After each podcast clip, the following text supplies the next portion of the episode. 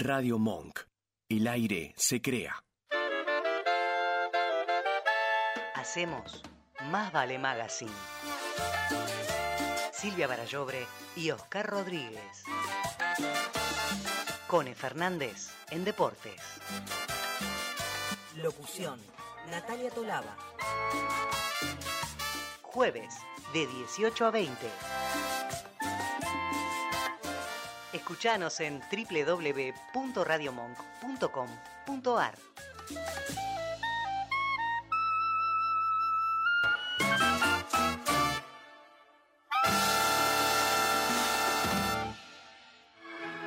Más vale Magazine, edición otoño. Paisajes ocres, árboles deshojándose. Un ventarrón que te vuela la peluca. Contala como quieras.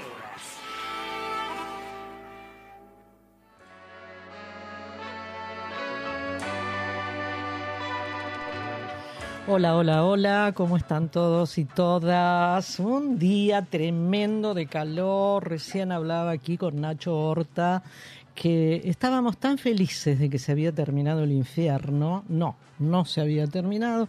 Seguimos ahí adentro de este clima tan particular para fines de abril, con una humedad del 2000%, supongo yo, pero bueno, no importa, acá estamos como fierros en Radio Monk, donde el aire, ¿qué pasa en este, en este caso, Oscar? ¿Estás por ahí?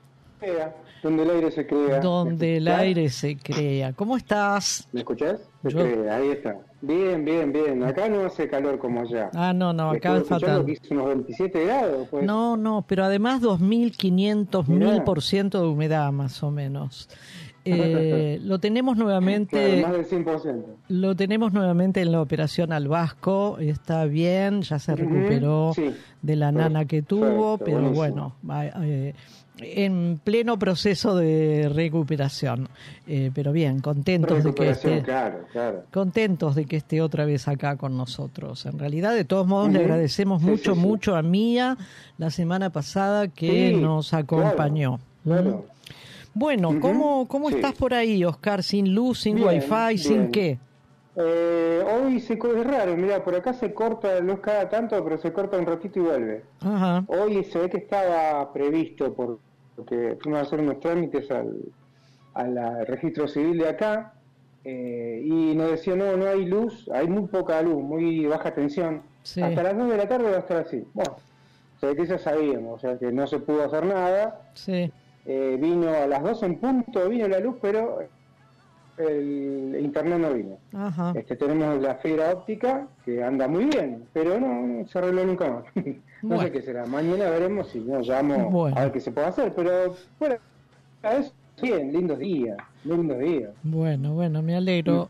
Eh, yo les cuento a los oyentes, a ustedes, nuestros queridísimos oyentes, como a vos también, Oscar, que hoy eh, es mi último día antes del viaje. Me voy este miércoles y durante el mes de mayo no voy a estar, sino que vas a estar vos desde allá, desde la querida provincia de San Luis yo voy a estar bastante más lejos que San Luis, pero bueno, no, no voy a... Por... Lo que sí es probable, y eso te comenté, que les mande algún tipo de audios contándole por dónde ando y las bellezas que voy viendo y todo lo que voy aprendiendo, porque es, es, es innegable que uno en un viaje aprende y mucho sea donde sea el viaje que uno realice, ¿eh? realmente. Siempre, siempre, siempre. que uno viaja le pasa eso, sí. Aprende, aprendemos y aprendemos. Así que bueno, algún que otro audio de los hermosísimos lugares y ciudades que voy a conocer, le, les voy a mandar para que vos lo pases al aire y, lo compartan con los oyentes. Bueno, Oscar... eh, y todo. Sí, sí, sí, vos lo haces lindo eso, vos lo haces muy lindo. Bueno, acá estamos, Oscar, en una semana también intensísima. No sé si ya habrá comenzado el... No sé si habrá comenzado ya el acto en el Teatro Argentino en La Plata, en el cual iba a estar la vicepresidenta de la Nación. Estaba programado para las 18, pero bueno, no sé si, si ya habrá comenzado. pero siempre bueno. se atrasa un poquito, sí. Lo cierto es que va, va a estar... algunos este, no, no, digo que va a estar en simultáneo con Más Vale Magazine, digo. Ah, ah claro, claro, claro. Sí. Todavía no, no, no arrancó, eh, por lo que estoy viendo, todavía no arrancó. Bueno. Está, está, esperando, me dijo, que terminemos el programa. Claro, claro, claro. sí, sí, sí. No, todavía no, todavía no. Pero se esperan declaraciones por ahí interesantes. Veremos, veremos qué pasa. ¿Qué pasa en nuestro país? ¿Qué pasa en nuestro país? ¿Y qué pasa en...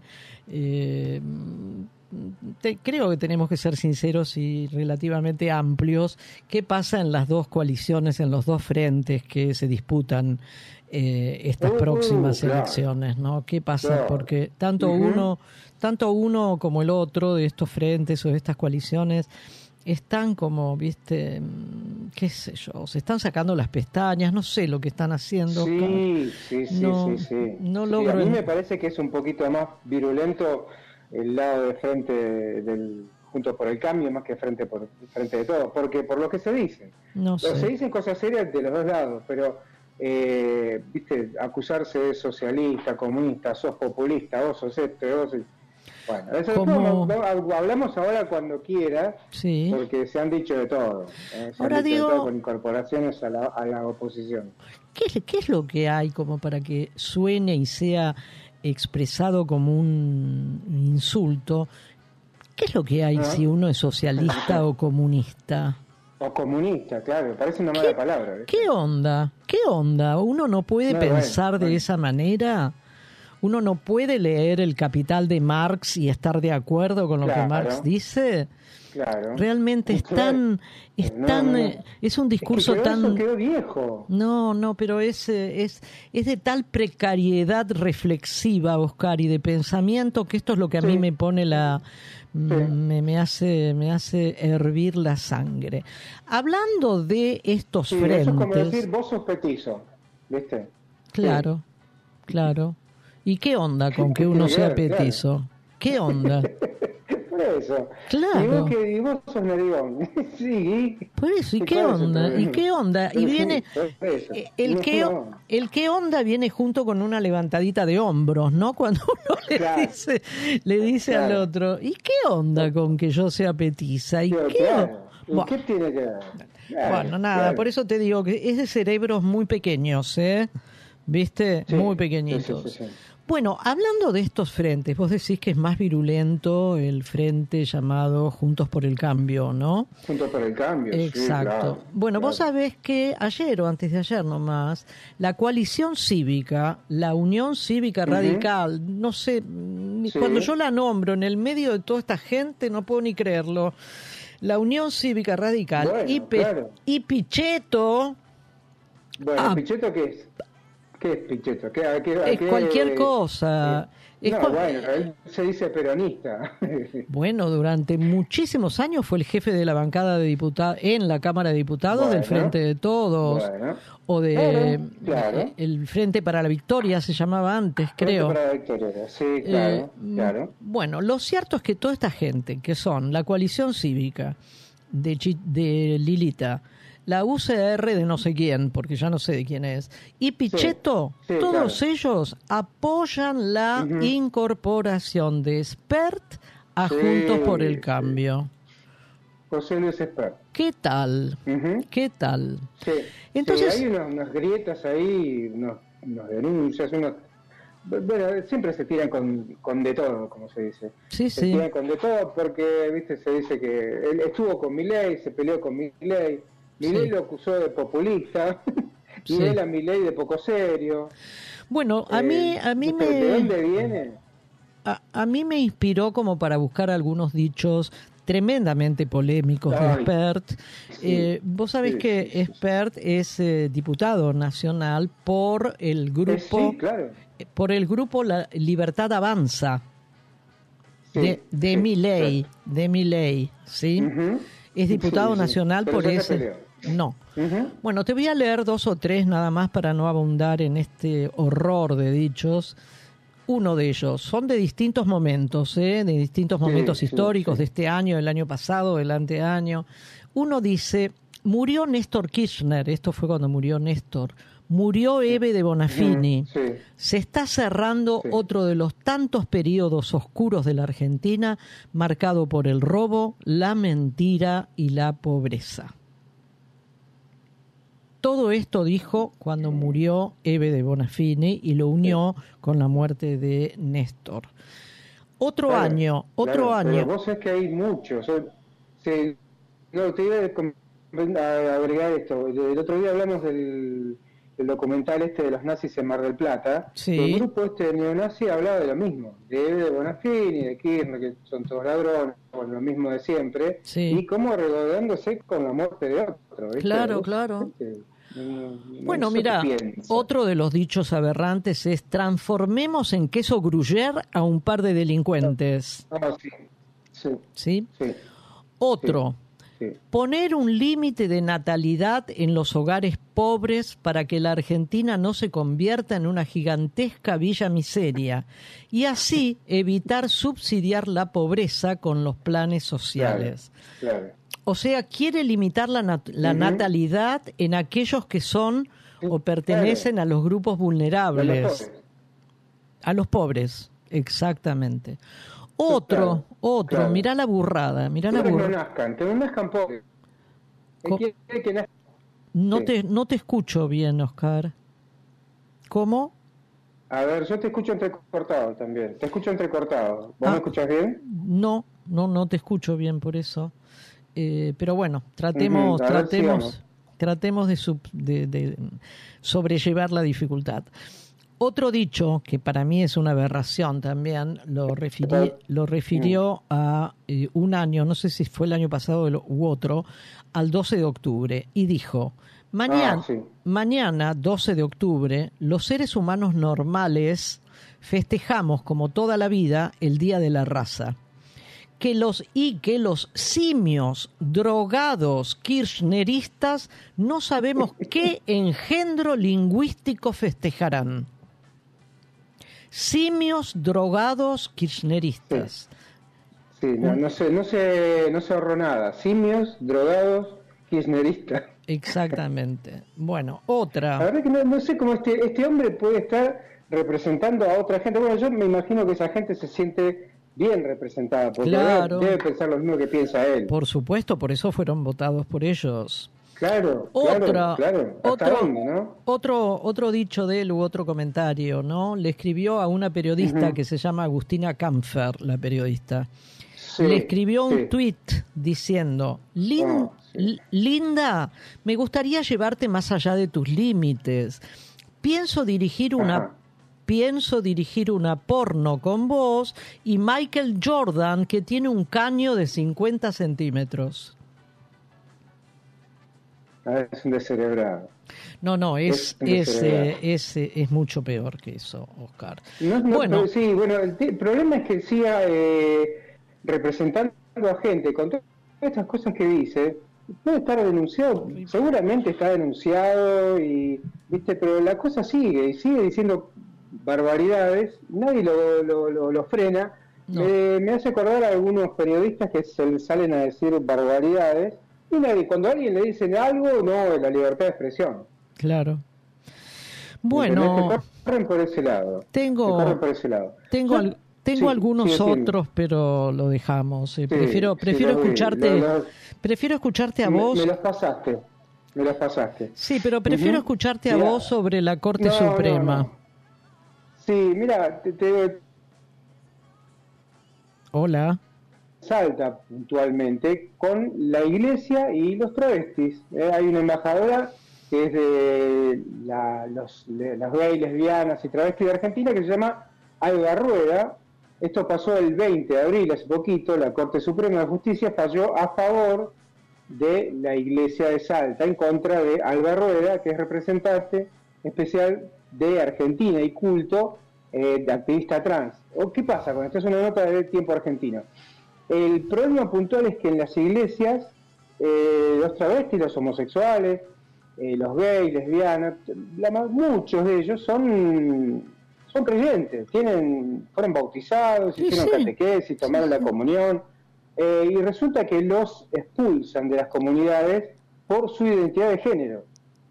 no tienen, o sea, se supone, si alguien que, que predica la palabra de Jesús, que somos todos este, o pecadores, pero que todos merecemos una segunda oportunidad, bueno, no, esta gente es más pecadora que el resto del mundo porque tiene otra inclinación sexual.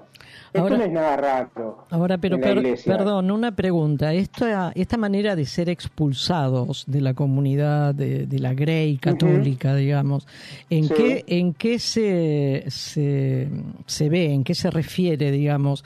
Por ejemplo... Eh, que los echan de las iglesias. Ah. Los iglesias. No quieren gente trasvestida, si, si no se nota, viste, como la mayoría de la gente, si no se nota mucho lo dejamos pasar, pero cuando es travesti, se nota que es travesti, no lo sacan. No, mira, vos no, eh, disculpame, pero, aparte no le dan la extremunción, no le dan eh, cuando, viste, que dan el, la hostia, todas esas cosas, no le dan a ellos se llama, se, llama comunión lo de la hostia, Oscar. comunión. comunión. exactamente. No me acordaba de eso. No me acordaba de eso. Bueno, no le dan. Este, ah, o sea, o sea que no les permiten comulgar.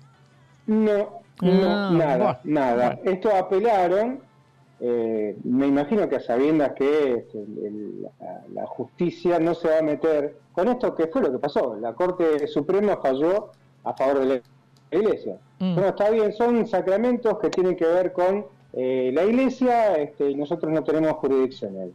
Eh, esta mujer Rueda fue destacada en la revista Time como una de las 100 personas más influyentes del mundo, como para ver de quién estamos hablando. ¿no? Eh, se reconoce católica, dice yo no iba a iniciar la desvinculación eclesiástica, ni siquiera tenía, ni siquiera tenía pensado, dice, pero eh, está, está, batallando contra algo que me parece que va a ser difícil. ¿no? estamos, la iglesia, por lo menos la iglesia argentina, está atrasada muchos años con este tipo de temas. No, no es, no, no es eh, la iglesia argentina, Oscar. Son, son pautas eh, centenarias, milenarias que todavía hoy sostiene la iglesia católica. Bueno, ¿te parece? Vamos a un separador, Oscar. Sí, es que yo no me acuerdo de algo, no me acuerdo si ya lo pasamos, pero es tan gracioso ¿Cuál? que se lo voy a pasar de vuelta. este que vamos a escuchar ahora, seis panchos. Un hueveando. Sí, un hueveando. En Más Vale Magazine estamos hueveando. Estamos navegando en la web. Huevear, como navegar. La familia, ¿cómo anda? Me comí seis panchos en el primer cumpleaños y me fui al otro cumpleaños y me sentía con una náuseas y le, le pedí, Dios, para irme a bajar bien y estar bien estos días y no vomitar, ¿me daría el favor de que, de que no vomite? Te prometo que siempre, nunca más voy a comer tanto, voy a comer tres panchos o cuatro, pero nunca más voy a hacer lo que hice. Y ahí, a los cinco minutos, estaba sentada y se me pasó. Y dije, eh, eh, parece mentira cómo se me pasó el dolor de panza. Y después jugué y me comí tres pisos.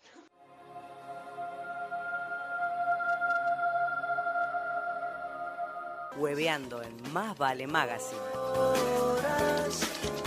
colgados como dos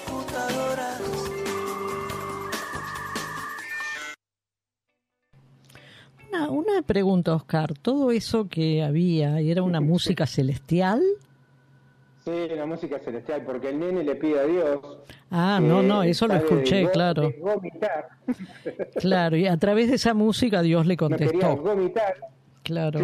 No, no, tremendo, tremendo, tremendo. Entonces se comió tres pisos, cuatro. lo, lo, escuchó, Dios lo escuchó. Bueno, eh, con otra cosa. sí. Vos estabas recién hablando de algo relacionado con la provincia de Salta. Ahora nos vamos a Mendoza. Sí, a Mendoza, que también tiene que ver con la oposición. Eh, Mendoza exigen que se revierta una resolución provincial, provincial que a los mapuches lo declaran no argentinos.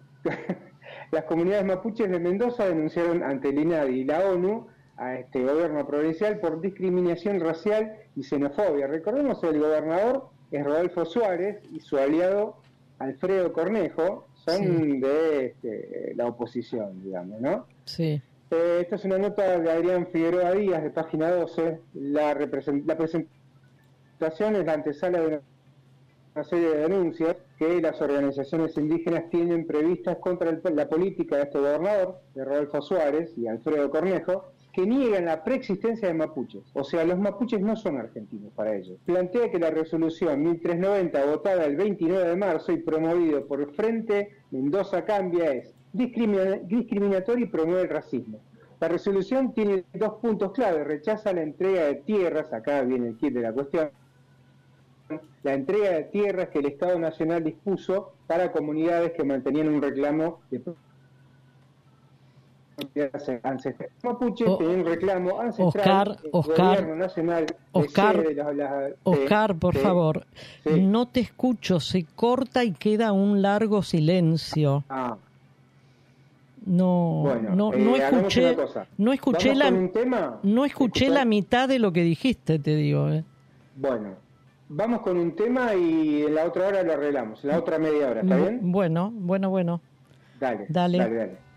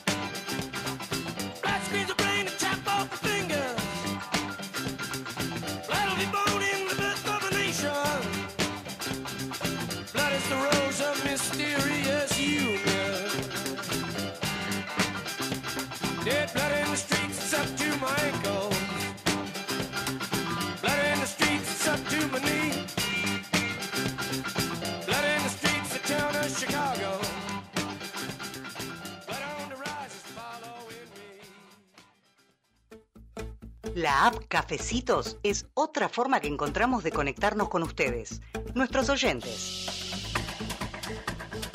Si nos invitan con uno o más cafecitos virtuales, nos están ayudando a sostener nuestro programa de radio Más Vale Magazine. Como novedad, les proponemos una publicidad a cambio de cinco cafecitos. Sería una mención por hora de tu producto o servicio. Consultanos por otras formas de publicitar entren a la aplicación y listo. Es muy fácil. Gracias. Silvia y Oscar.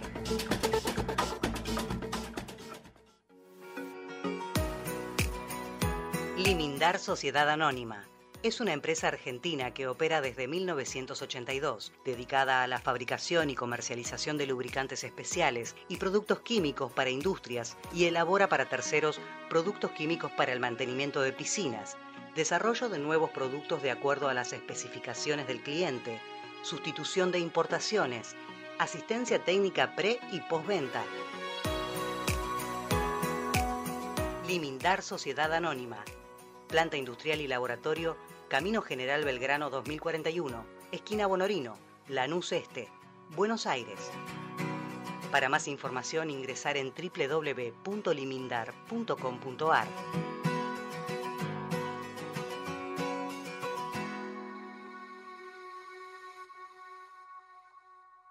Radio Monk. El aire se crea. Todos los jueves, va por ahí. Se propone una difícil misión, sacarte de la rutina. ¿Lo lograrán? Va por ahí. El show, jueves 21 horas, en Radio Monk. Tus noches de viernes pueden ser muy arriba o muy bajón. Vos elegís. Es lo que hay te acompaña todos los viernes de 23 a 1 por Radio Monk. ¿Te anda lenta la computadora y no sabes a quién llamar? ¿Te interesa instalar cámaras y querés verlas desde cualquier parte del mundo? ¿Necesitas asesoría para comprar un equipo? Llámanos. Somos Mantis Tech. Mantis Tech te acompaña como lo hace con Radio Monk. Visítanos en www.mantistech.com.ar o por WhatsApp al 11 60 57 90 00. Mantis Tech todos los sábados de 19 a 20, un poquito de todo y mucho de nada, con la variopinta, en Radio Monk. Remixados.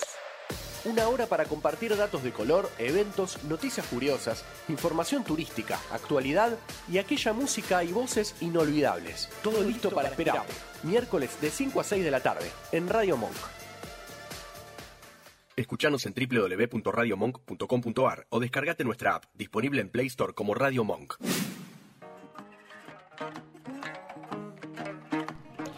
Bueno, seguimos. ¿Están todos del otro lado? Espero que sí, a pesar de esta pequeña dificultad técnica. En realidad que espero que la tanto entre Oscar y aquí el Vasco yo nada que ver porque no entiendo nada hayan podido solucionar esto. Estás eh, del otro lado Oscar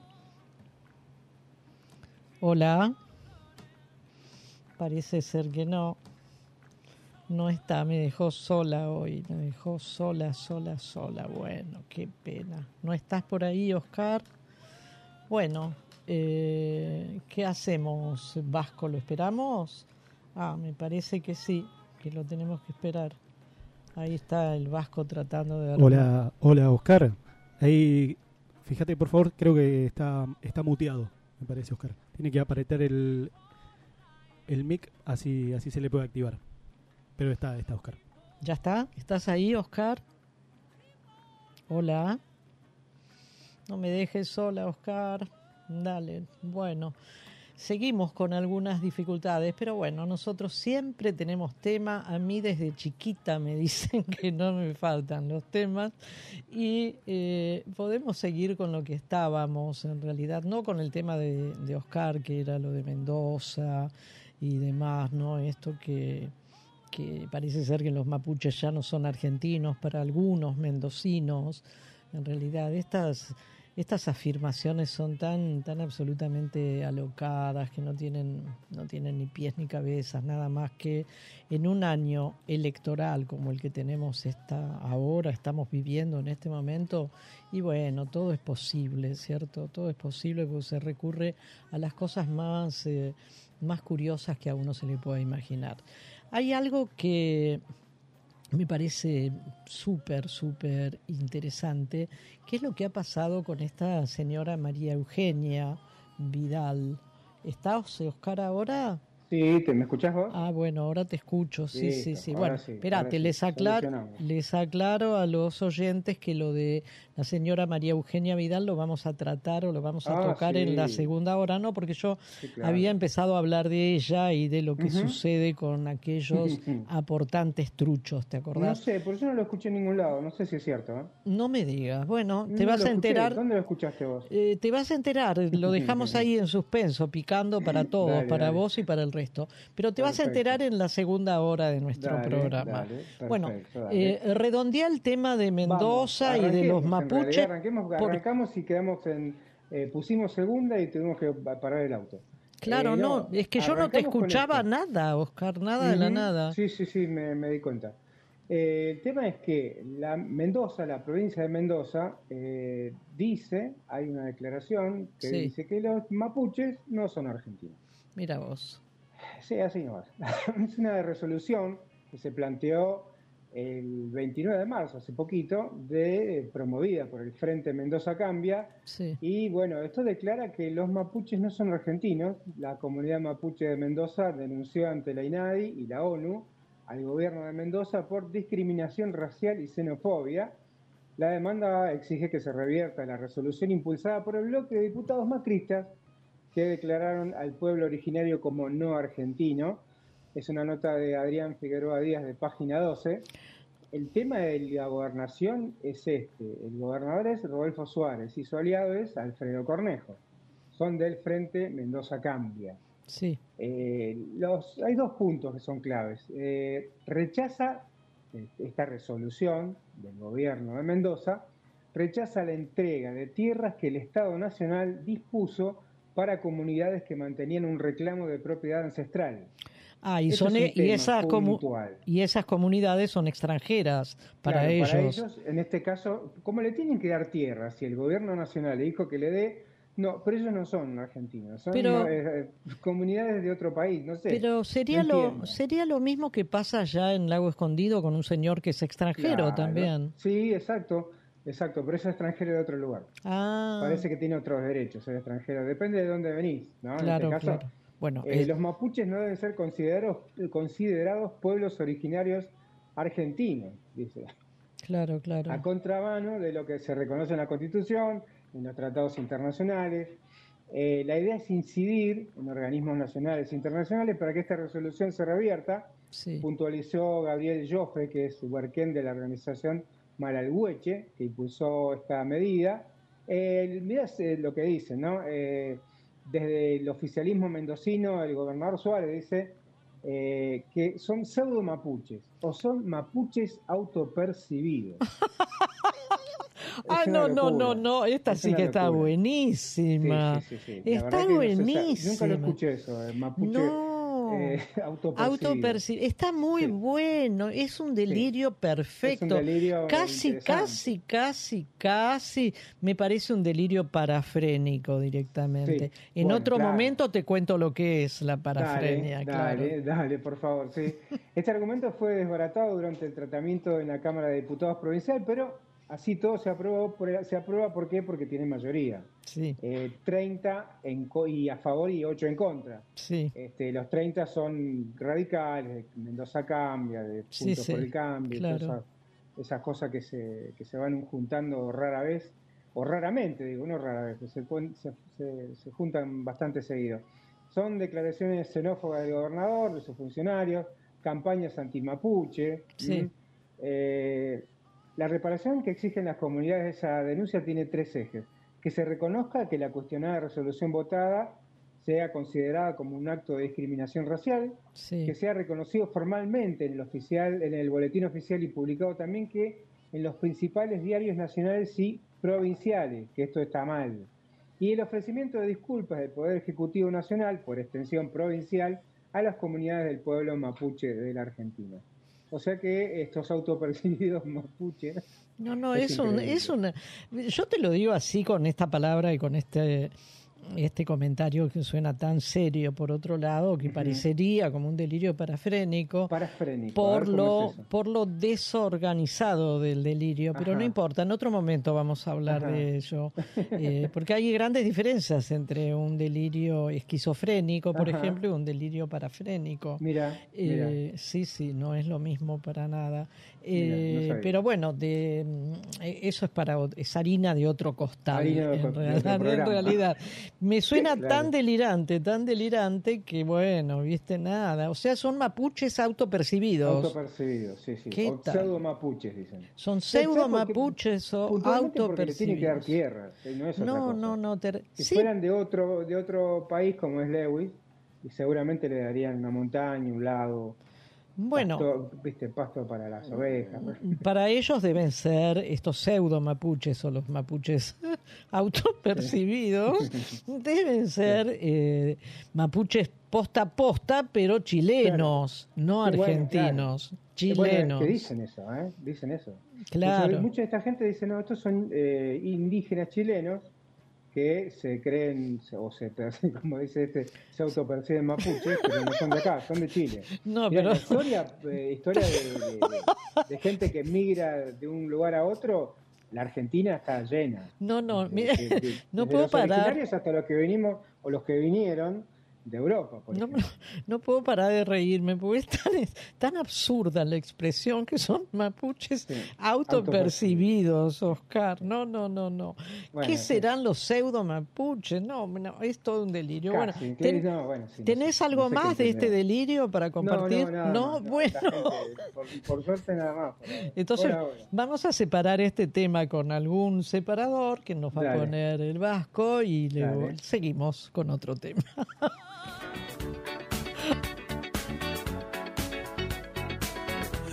the legend of the phoenix.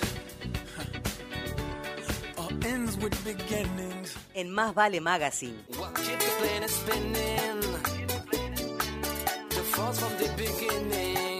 No nos interesan los rankings. Ella esperando al sol, espera para pegar. Ella se caga de risa, despierto para ponerla. No nos interesan los 40 principales.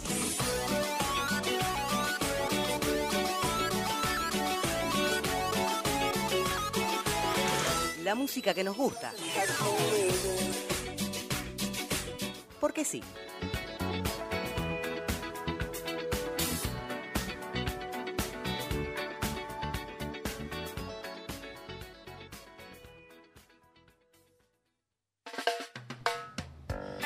Bueno, acá estamos otra vez. Te juro que me estaba riendo sola, Oscar, pensando en esta figura del mapuche autopercibido. es muy raro. Es muy, estúpido. bueno, em, qué cosa seria, Dios. Em, el domingo el domingo, Oscar. Vamos a ponernos más o menos serios y, quiero compartir con vos y con todos los ustedes, ustedes, los oyentes que están del otro lado, este tema que para mí es un tema muy, muy caro, muy de mis afectos, que es el Día de nuestra lengua, el Día de nuestro idioma el Día de la Lengua. Y esto sucedió el 23 de abril, que es el día que está anotado en el almanaque como tal, todos los años, eh, y esto fue el domingo que pasó, en realidad. Podríamos decir, Oscar, que el 23 de abril de un año en particular, que es el año 1616, fue un día complejo, complicado, asiago por partida triple. Tres acontecimientos sucedieron ese mismo día del año 1616. Si decimos que en el almanaque el 23 de abril se lo considera el Día de la Lengua, el Día del Idioma y coincidentemente con el también con el Día del Autor y del Libro, eh, de hecho cercana a esa fecha siempre comienza nuestra Feria Internacional del, Libro, claro. Eh, el tema es que solamente, y esto lo, lo, lo, voy a vivir ahora en pocos días, porque el solo hecho de oír que otro habla mi lengua, nuestra propia lengua, eso ya trae consigo la idea de amistad, de ayuda, de fin de todas las complicaciones. y esto uno lo ve muy claramente en un viaje, Oscar. Cuando, sí, cuando vas a otro país. Cuando vas a otro país y en ese otro se habla otra lengua, en realidad, cuando uno escucha que hay alguien que está hablando castellano, ¡ay, qué alegría es, qué tranquilidad, qué, qué bien se siente uno! ¿Por qué? Porque habla mi propia lengua ese, ¿sí? El 23 de abril de ese día que te decía del año 1616, fallecían tres celebérrimos escritores mundiales. Uno fue Miguel de Cervantes Saavedra, el español, otro fue William Shakespeare, el inglés, y el tercero fue el llamado Inca Garcilaso de la Vega, un criollo hijo de Inca y de español, nacido en el Perú en aquellos, eh, en aquellos años. Por este motivo, de esta increíble coincidencia, francamente, esta fecha es tan simbólica para la literatura universal, fue escogida justamente por la UNESCO eh, en el año 96, creo, para rendir homenaje mundialmente al libro y a quienes los escriben, a los escritores, ¿sí? Eh, y también coincide por la misma razón con la entrega del premio Cervantes a la mejor obra escrita en la lengua castellana, que este premio, que es importantísimo, data del año 1976. Ahora vamos a empezar por el Inca Garcilaso, que es el, más cercano, el más cercano a nosotros y, el, el criollo fruto de una, mujer inca y un español. Eh, fue un escritor, fue historiador peruano, nació en Cusco y murió en la ciudad de Córdoba, en eh, España. ¿eh? ese, año, ese año 1616, un 23 de abril. lo llamaban o lo llaman el primer mestizo biológico y espiritual de América también otra de los nombres que recibe es el príncipe de los escritores del Nuevo Mundo. Eh, supo, supo eh, aunar, digamos, o conciliar las dos herencias que él tenía culturales, ¿no? La incaica y la española.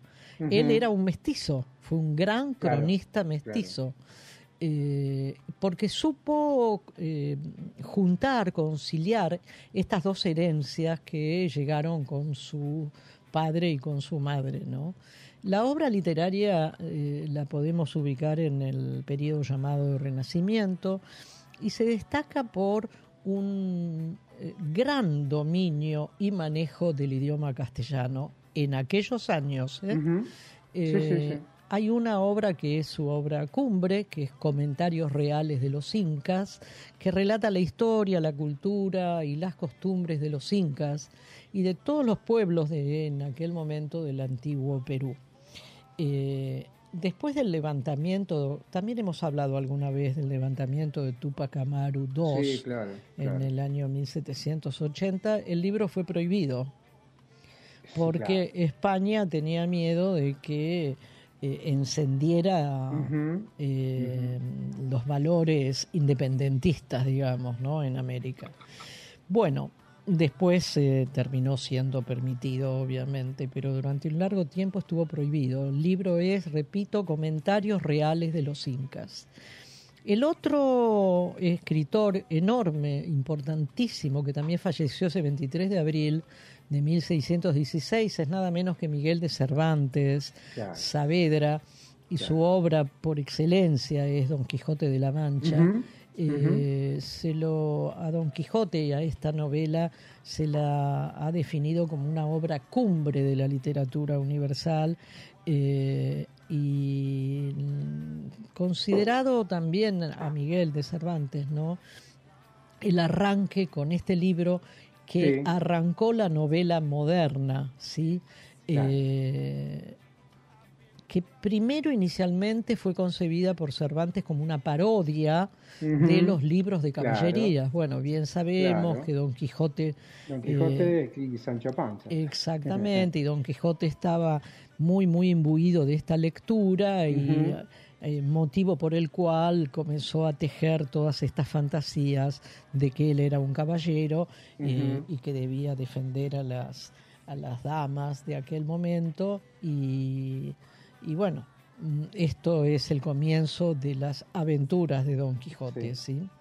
Eh, es un libro externamente cómico, pero por dentro es enormemente triste porque el personaje de Don Quijote era un personaje triste, ¿no? E, era aquel, aquel triste de, la de la triste figura, aquel hidalgo de la triste figura, ¿no? Por lo delgado, por su flaco, claro, exactamente. Bueno, y también es un retrato de ideales eh, admirablemente escritos. Eh,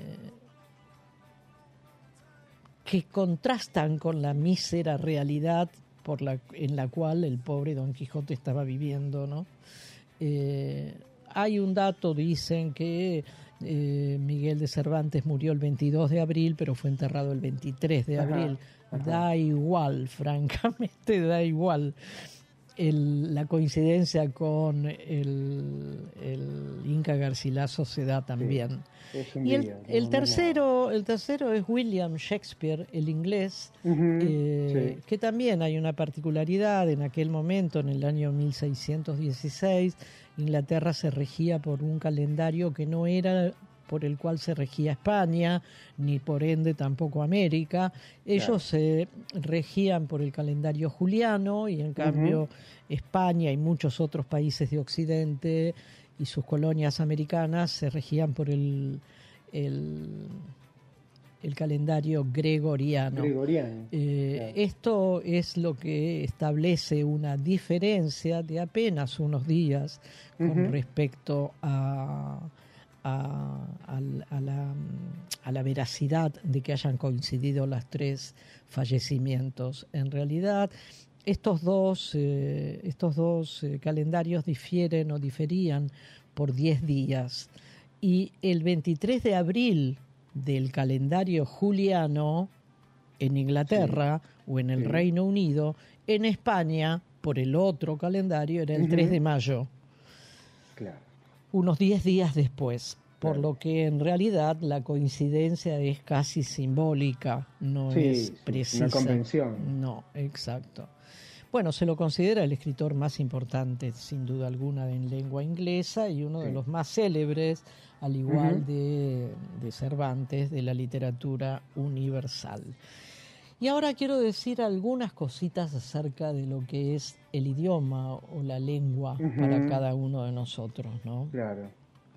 Eh, el idioma español o castellano, que bueno, siempre va a haber esta pequeña disputa entre aquellos que prefieren nombrarlo como idioma español y aquellos otros como yo que preferimos nombrarlos como castellano. Eh, según la Real Academia Española, eh, ambas acepciones son correctas. ¿sí? Yo me quedo con que el idioma que hablamos en esta parte del mundo es el castellano, ya que España como, como reino hoy y antes también eran era un conjunto de diversos reinos que aparte muy distintas lenguas exactamente. y que cada uno de esos reinos tenía su propia lengua. De ahí de ahí viene el catalán de ahí viene la lengua euskera o vasca, de ahí viene el galeico de Galicia de ahí viene el castellano de Castilla, de Castilla.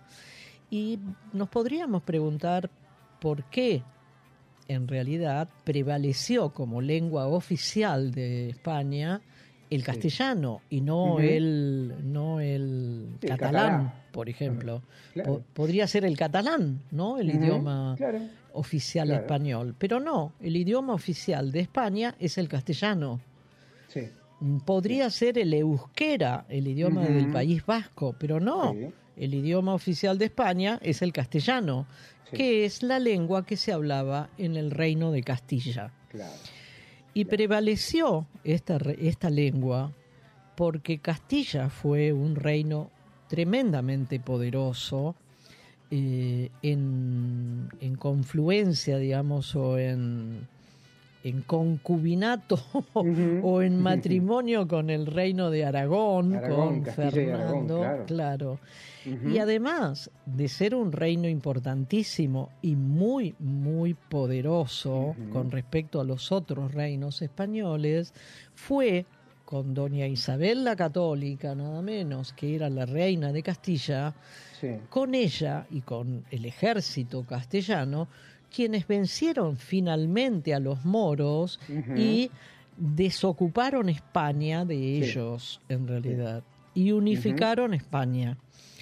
Todo esto hace que el idioma oficial de España sea el castellano y no otro, porque Castilla se impuso, por eso es.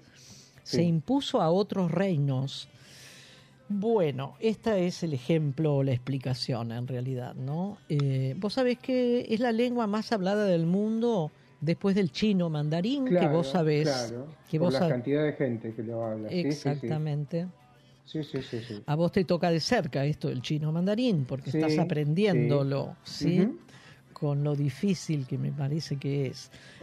Es muy difícil. Aproximadamente hay 500 millones de personas que hablan oh. en el mundo que hablamos el castellano. Eh, es una combinación del latín, eh, una, continuación, digamos, del latín, moderna del latín, eh, como muchas otras lenguas romances que también andan en el... Por eso somos latinoamericanos también, ¿no? Claro. Eh, y hay lenguas latinas que no son el castellano. Bueno, hay mucha, mucho, hay sí, sí. Eh, muy, muy parecidas, eh, muchas palabras del italiano sí. con el castellano, del portugués con el castellano y así.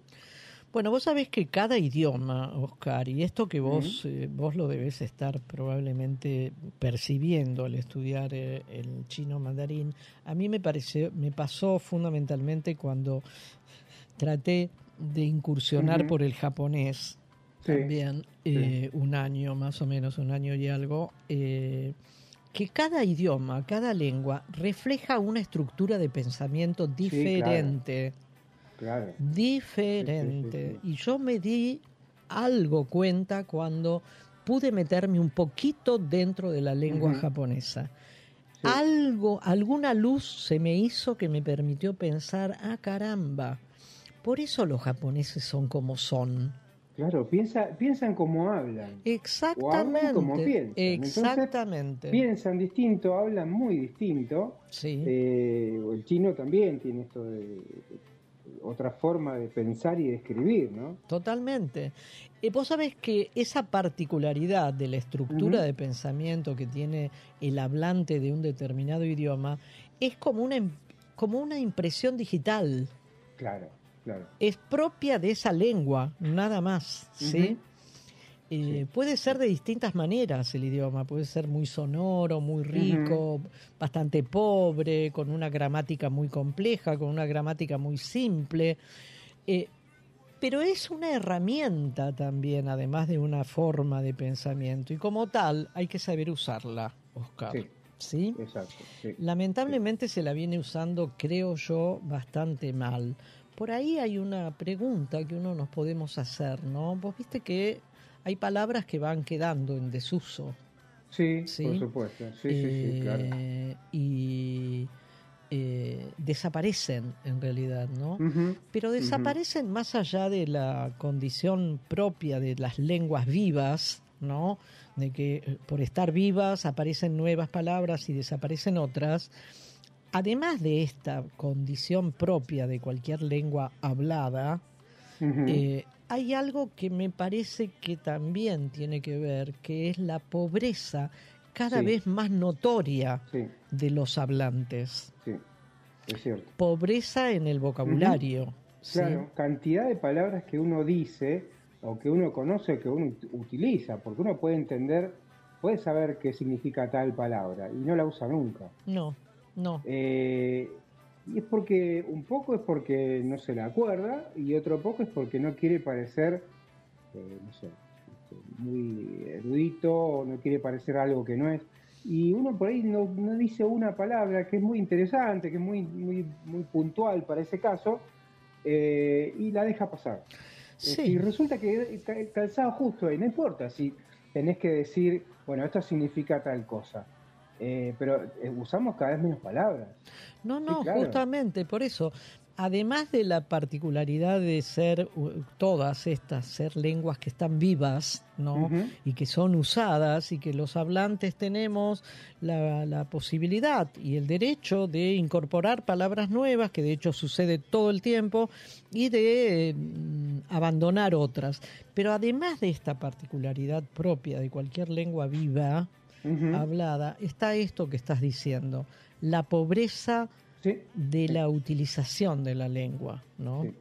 Y esto se nota quizás mucho más en la nuestra, que es de la que estamos hablando. Claro, es que el eh, castellano, el español, el castellano tiene muchas palabras para una misma definición. Sí, sí, es muy rico. claro, es muy rico y sin embargo utilizamos una con suerte dos para una misma cosa que por ahí tiene cinco acepciones o cinco formas diferentes de decirlo. Eh, es cierto, y bueno, uno de los temas es que ya no se lee o se lee muy poco, y los, medios, las redes, y eso hace que todo sea más rápido, más supuestamente conciso, pero... Sí, sí. Eh, Viste, hay gente que una conversación te dura cinco minutos y ya no sabes más que hablar. Sí, veremos, eh, veremos en qué queda convertido dentro de los próximos siglos nuestra bella. No sé si tantos siglos, ¿eh? No sé, de verdad no sé. Pero bueno, bueno hasta aquí nuestro homenaje. Yo soy un amante de las lenguas, a mí me gusta aprender lenguas, por lo menos meterme un poco dentro de ellas, no con el propósito de hablarlas, pero conocerlas un poco de adentro. Y fundamentalmente amo nuestra lengua castellana que me parece, no sé si la más bella, pero que le pegan el poste como la mm, más bella. bueno, vamos a un separador y seguimos en la segunda hora. Chao, chao.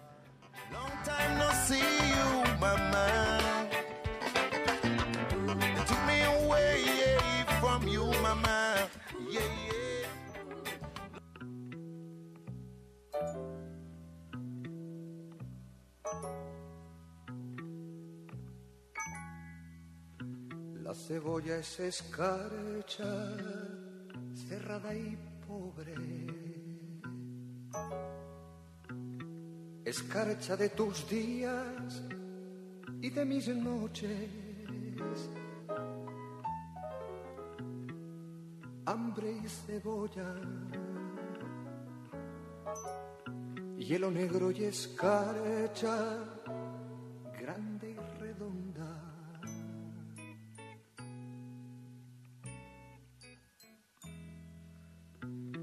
la cuna del hambre mi niño estaba con sangre de cebolla se amamantaba. Pero tu sangre escarchada de azúcar cebolla y hambre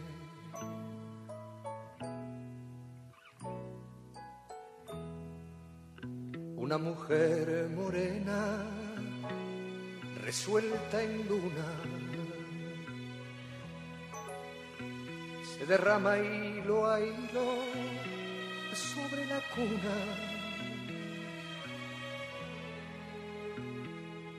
Ríete niño que te traigo la luna cuando es preciso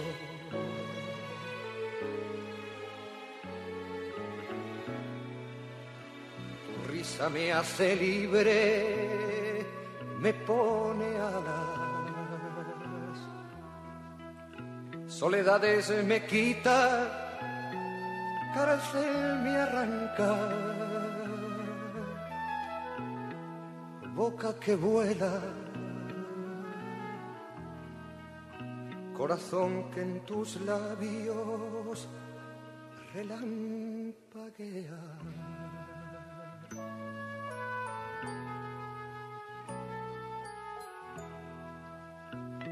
Es tu risa la espada más victoriosa.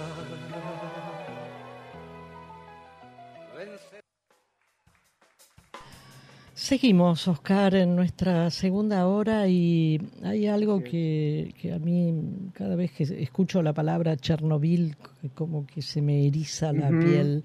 Así que contanos, contanos sobre ello, por favor. Eh, no sé si llegaste a ver la serie. La serie es muy fuerte. No, no, no. Justamente por ese eh, motivo. Es, es muy fuerte, sí, sí. Es algo que pasó en Rusia. Eso era Unión Soviética en esa época. Sí. Un 26 de abril de 1986 se produjo este accidente nuclear que es, considerado el más grave de la historia.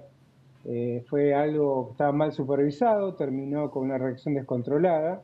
El reactor de la central nuclear Vladimir Lenin, esta liberación de material radioactivo fue, escucha, ¿no? 500 veces mayor a la de la bomba de, Hiroshima, la bomba atómica. 500 ah. veces mayor. Ay, por favor.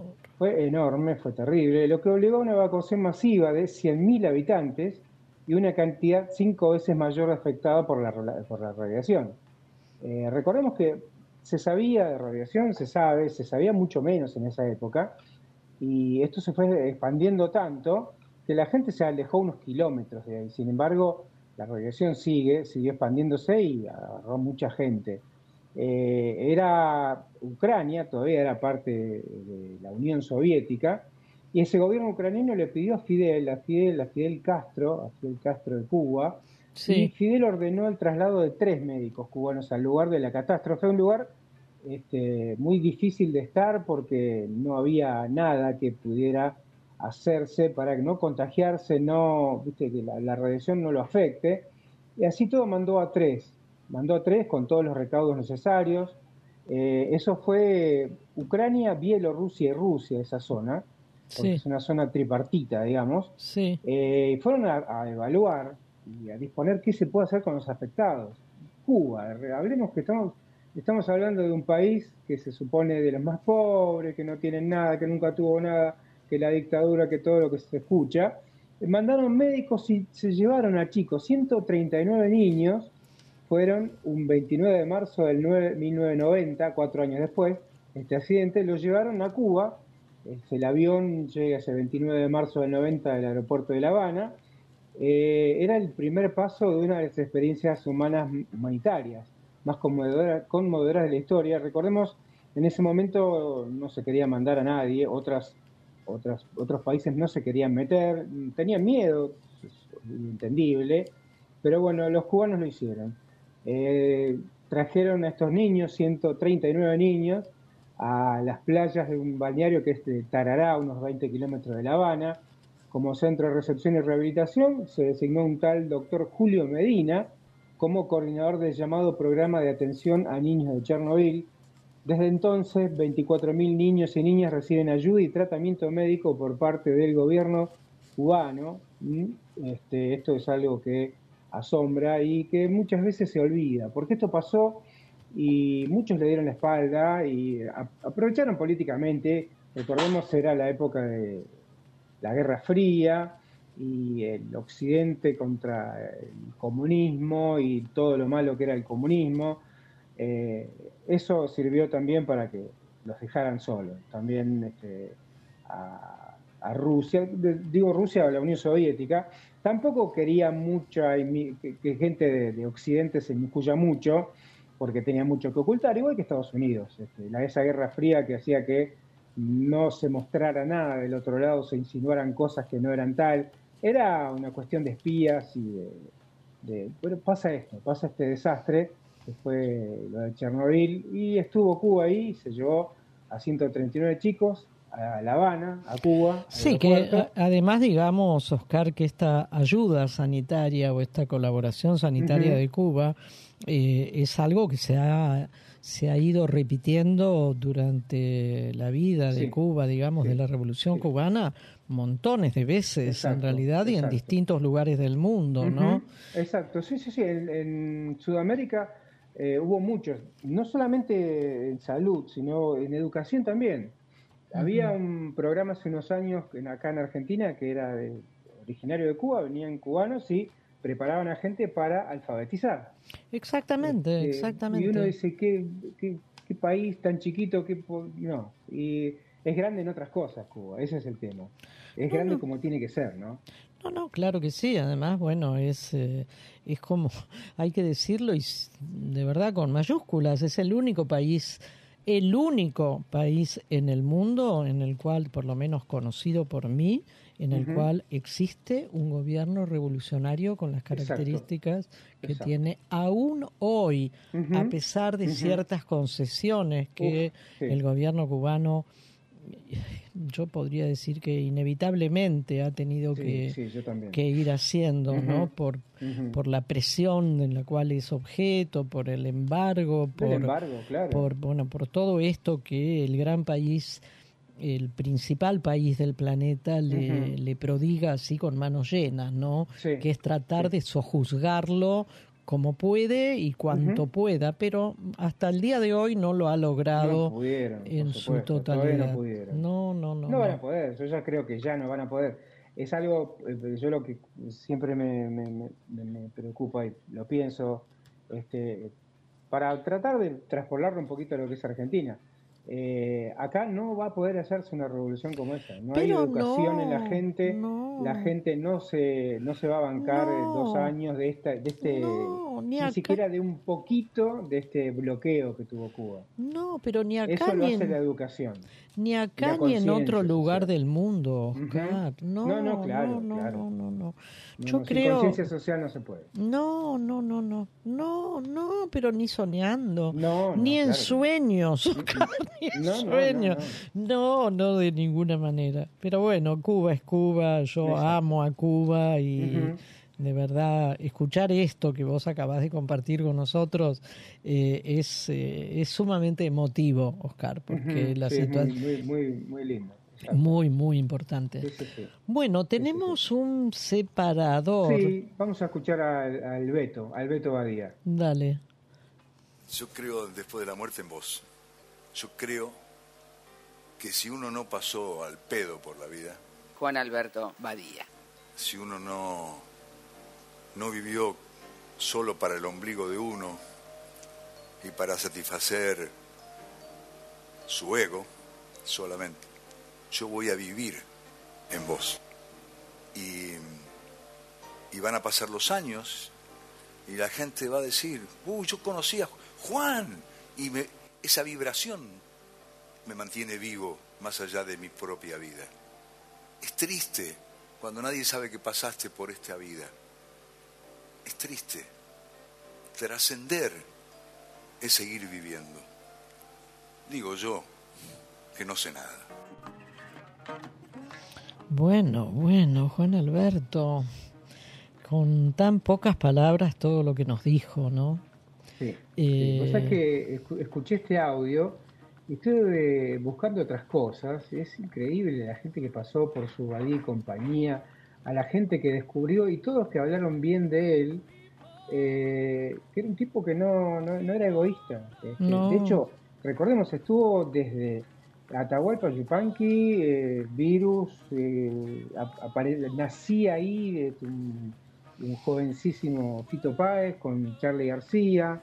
bueno, en fin, un montón de gente pasó por ahí. Esto que yo no me acuerdo, lo, vi, recuerdo haberlo visto, porque era imagen de radio, era una radio que se filmaba. Hoy que el streaming y todas esas cosas hacen que la gente se vea en las pantallas. Esto estoy hablando hace 20 años atrás, 30 años atrás. Este hombre lo hacía, con un estudio abierto. Sí, sí. Así que no, es, muy, interesante todo lo que hizo este hombre. Ahora esto de, trascender, que es una manera de, mm, seguir vivo, como dice él, en realidad, bueno, la dicha de aquellos que trascienden más allá de, A ver, empiezo otra vez. Eh, la, la, manera más directa, más, más al alcance, digamos, de la mayoría de trascender es un hijo, ¿no? Claro, claro. Es a través de un hijo que aquellos que los tenemos trascendemos y vamos a trascender y probablemente si hay algún nieto luego será a través de esa otra generación. Pero de esta trascendencia de la cual, eh, o por lo menos eh, alguien con la capacidad y la creación y el, talento y la creatividad de Juan Alberto, eh, es para pocos. Oscar, es para pocos, ¿no? Recién hablábamos de monstruos de la trascendencia, sí, de Miguel, Miguel de Cervantes Saavedra, hablábamos de William Shakespeare, hoy, hoy, 400 años y pico después, siguen poniéndose en escena algunas obras mm. de Shakespeare, ¿no? Eh, todos los años hay en nuestro país y en el mundo hay obras eh, montadas, Hamlet, Romeo y Julieta, El Rey Lear, eh, enorme cantidad de obras. Sigue siendo un libro tremendamente leído el Quijote después de 400 años. bueno, estos son monstruos de la trascendencia, indudablemente. Juan Alberto Badía tuvo lo suyo y él puede trascender mucho más que lo que el común de la gente, yo, por ejemplo, voy a poder trascender. Pero por suerte tenemos hijos. Por suerte tenemos hijos, Oscar, ¿eh? Mm, claro. Y vamos y trascendemos y trascenderemos en ellos, ¿sí? Ay, Juan Alberto, ¿ves cuánto hace pensar la gente que piensa? ¿Eh? La gente que piensa hace pensar. Sí. Por eso hay que rodearse de gente que piensa. Así es. Te obliga, te obliga, sí o sí, a pensar. Así es. primero, ¿en qué me habrá querido decir? después en ir a buscar en el libro o en el diccionario una palabra que no entendió y si no, pedirle explicaciones de algo que no entendió y uno aprende, siempre, Así es. obvio, siempre. Bueno, de quien sin duda creo que hemos aprendido y mucho los argentinos es de mm, Oesterheld, sí. Eh, un, un guionista de historietas, ¿sí? sí eh, un día como hoy, Oscar, eh, un 27 de abril del año 1977, aquellos años nefastos de la mm, última dictadura cívico-militar, eh, ese día esta gente, estos asesinos, estos criminales, lo secuestran. En realidad tenía solo 57 años, se lo llevaron en la ciudad de La Plata, en la capital de la provincia, y desde ese día, desde ese 27 de abril hasta el día de hoy, está en condición de desaparecido. Claro. ¿sí? No se encontraron los restos. No. Eh, la represión, y esto es escalofriante, Oscar, escalofriante, porque la represión también se ensañó con toda su familia. Claro. Las cuatro hijas fueron secuestradas y asesinadas. dos de ellas embarazadas. No, no, no, es escalofriante. Mm. El nivel de sadismo de estos criminales.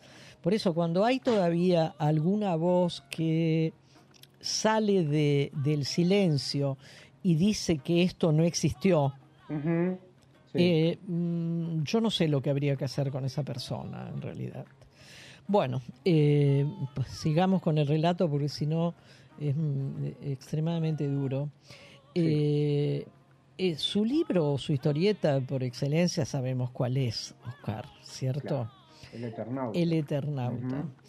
él como creador de esta historieta, que es un ícono, francamente, en la historia de la literatura, porque la historieta es un género literario también, eh, pasó por el Vesubio el creador de esta obra. Y el Vesubio, vos sabés que era uno de los centros estos clandestinos que los criminales habían instalado, de los más feroces. Él pasó por allí. Por los testimonios que fueron eh, recogidos con posterioridad, se cree, se cree que fue asesinado allí en algún momento del año 1978, pero sus restos no fueron recuperados todavía. No se sabe, no. Cuando, vos sabés que cuando lo secuestran para desaparecerlo, porque esta era la idea clara, ese 27 de abril, eh, Héctor, que así se llamaba, Héctor Germán o Esterheld, seguramente no imaginó, esto es una hipótesis nada más que una fantasía de quien lo escribe, eh, no imaginó que su historieta más lograda, esta, El Eternauta, seguiría viajando en el tiempo y trascendería, porque estamos hablando de ella también. o sea que Oesterheld, víctima de semejante matanza de él y toda su familia, trasciende y sigue trascendiendo y sigue estando vivo, porque si no, no estaríamos hablando de él. ¿sí? Exacto. Eh, él no imaginó que esto iba a trascender de esta manera, Oscar. Eh, tanto, tanto que ahora se convierte en una serie. Exacto, sí, sí. Eh, hay unas voces en contra. Me imagino. ¿Quién va a ser el principal personaje del Eternauta?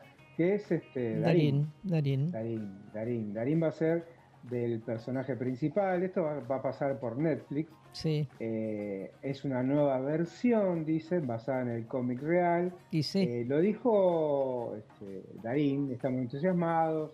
Es una versión ayornada que pretende tener un alcance más allá de las fronteras de nuestro país. Eh, y hay una crítica en cuanto a Netflix, cuando hace alguna versión de la, de la historia, la cambia bastante. Pero bueno, esto piense como se piense, yo también creo que no. Si eligieron a Darín es porque es un actor que convoca un montón. Es muy buen, fuera de lo que piense políticamente, es muy buen actor. Excelente, excelente actor. Excelente actor, claro. Juan Salvo se llama el personaje principal, que sería el que narra la historia del Eternauta. Eh, recordemos, el guionista es, fue Héctor Germán El dibujante fue eh, Francisco Solano López, otro grande también. Esto hablamos un poquito de la invasión extraterrestre, eh, y esto pasa en las calles de Buenos Aires. Tal cual. Hay una nube tóxica, una tormenta de nube tóxica, empieza a morir la gente. Es algo que vos sabés que es, este, es bastante similar a otras películas, novelas, series que tienen que ver con extraterrestre, que lo primero que hacen es tratar de matar a la población para después controlarla, en fin, tiene que ver con la historia, la narrativa es parecida. No cuentes, eh, no cuentes el desenlace, no, Oscar. No, no, no, no lo voy a contar, no lo voy a contar. Algunas eh, de la mirá, fíjate algunas cosas, eh, si no, no, no, lo, no lo este, juntas con otras cosas de la vida real. los, este, los extraterrestres estos tenían, obviamente, tecnología mucho más avanzada que nosotros, tenían unos lanzarrayos capaces de pulverizar, carbonizar, en fin, unos, y presta atención a esto, unos aparatos productores de alucinaciones, quise decir, unos aparatos que te hacían alucinar, objetos esféricos. Sí. Y a mí ahí en el momento, se me, no sé por qué me vino la televisión y por qué me vino los medios de comunicación. Es una alegoría, me imagino, a lo que pasaba en ese momento también. Claro. Eh, puede ser, puede ser, sí. Claro, me parece, no sé. Este, había otras esferas que le generaban miedo a la gente, cosmoesferas se llamaban. Eh, hay unas cosas así bastante que tienen que ver con el miedo, generar miedo. Eh, hay algo, hay algo, Oscar, a, destacar, además de estas cosas y de las probables alegorías con diferentes momentos históricos actual, que uno los puede traspolar a hoy o, a, otros momentos, pero hay algo que eh, esta, eh, esta historieta, según más allá de todo, entre las tantas cosas que estuve recorriendo para poder hablar sobre ello, eh, muestra cómo Juan Salvo, en realidad, es el que lo muestra, que es el protagonista por excelencia, un hombre común, ¿no? Un hombre absolutamente común que estaba en su casa con su mujer y su hija, nada más. Eh, Juan muestra que la única resistencia posible y que puede llegar a tender al éxito, a la victoria, es colectiva, y nada más que colectiva. La colectiva, exactamente. Exacto. Esto no es poco, este mensaje. No, no, no, no. no, Para nada. Salir de la opresión que estos invasores les estaban les a, lo, a, la cual lo estaban sometiendo a todos los habitantes y que no era solamente de la ciudad. Ah, un pequeño comentario. Hay, hay pasajes que suceden cerca de mi casa, Oscar. Ah, en mi barrio, en mi barrio. en tu barrio. No, no, no, cuentan de esquinas que son de mi barrio. No, no, no, eso te juro que me, emocionó tanto cuando lo leí. Bueno, eso, es mucho más cercano, ¿viste? Eso una parte, ¿no? Un comentario al margen, pero no digo que eh, Oestergel le hace decir a, a su protagonista, a Juan Salvo, un hombre común, completamente común, común y corriente, le hace decir que la, la única manera de resistirse a la opresión es colectivamente. Una salida colectiva. Solamente colectivamente. Sí, sí, sí, Y también le hace decir, y esto acá lo resalté con rojo, que el único héroe válido es el héroe en grupo. Claro no el héroe solitario, el héroe... Bueno, me acuerdo, nombré el solitario y me acuerdo aquel personaje de la serie de Estados Unidos que era el llanero solitario, ¿te acordás?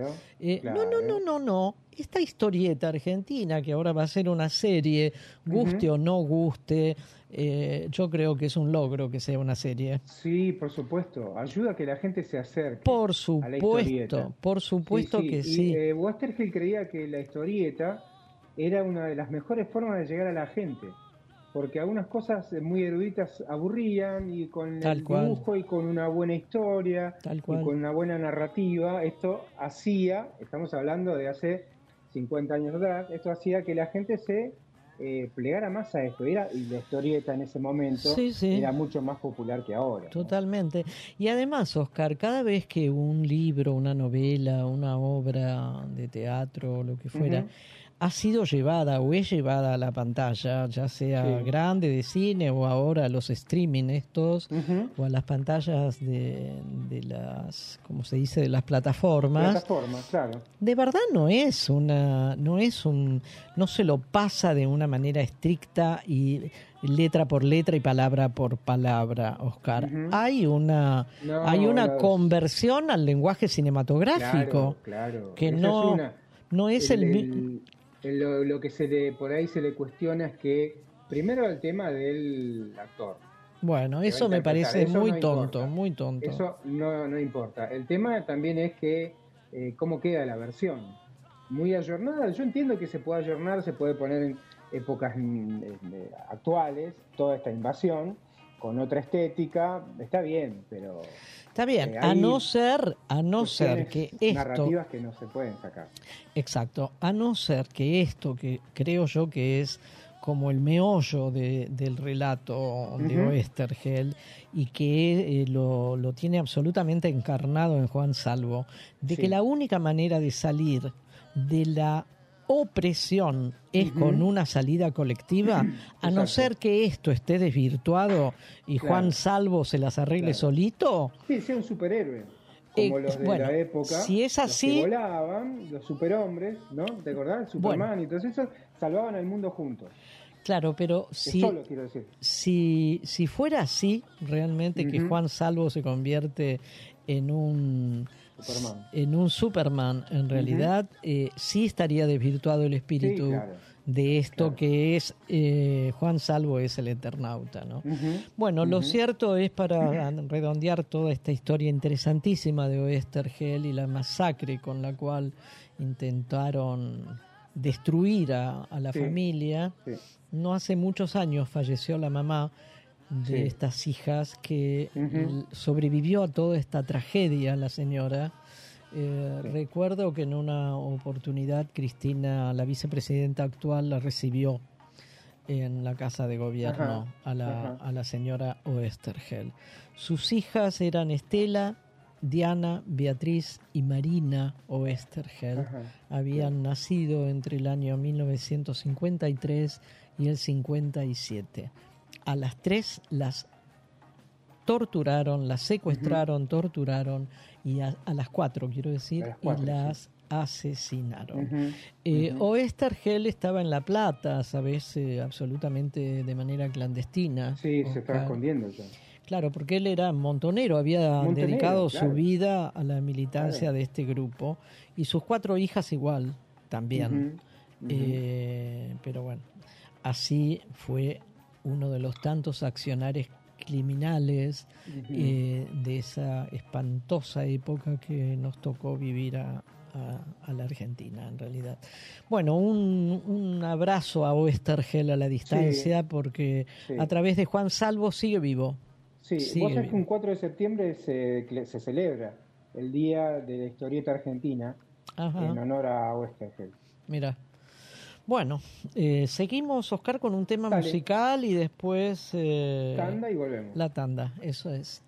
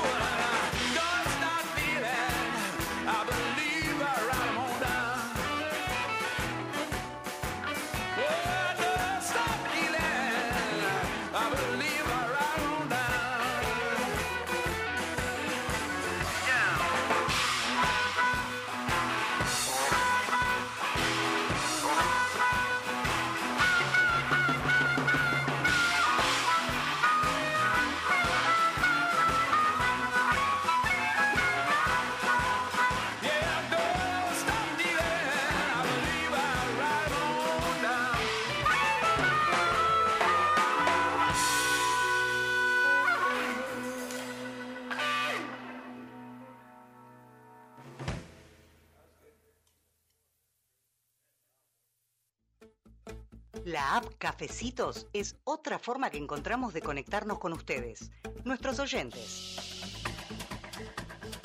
Si nos invitan con uno o más cafecitos virtuales, nos están ayudando a sostener nuestro programa de radio Más Vale Magazine. Como novedad, les proponemos una publicidad a cambio de cinco cafecitos. Sería una mención por hora de tu producto o servicio. Consultanos por otras formas de publicitar entren a la aplicación y listo. Es muy fácil. Gracias. Silvia y Oscar.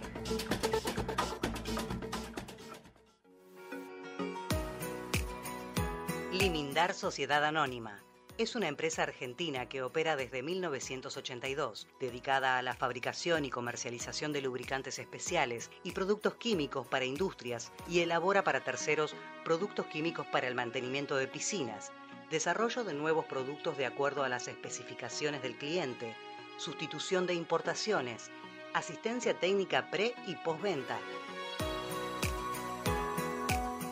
Limindar Sociedad Anónima. Planta industrial y laboratorio, Camino General Belgrano 2041, esquina Bonorino, Lanús Este, Buenos Aires. Para más información ingresar en www.limindar.com.ar.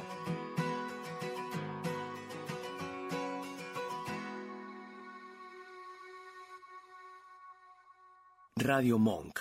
El aire se crea. Ciencia del fin del mundo es lo que menos te imaginás sobre un programa de ciencia en la radio. Los martes a las 20 nos preguntamos en Radio Monk, ¿para qué hacemos ciencia? Contamos historias, pensamos un poco y boludeamos bastante.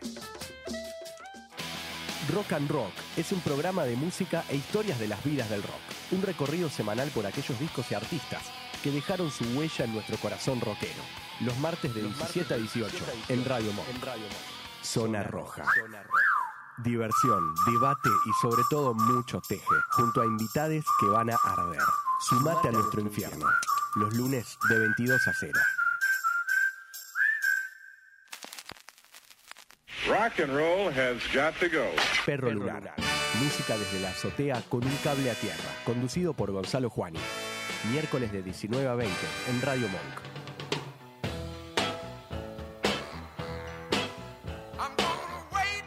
Escuchanos en www.radiomonk.com.ar o descargate nuestra app, disponible en Play Store como Radio Monk.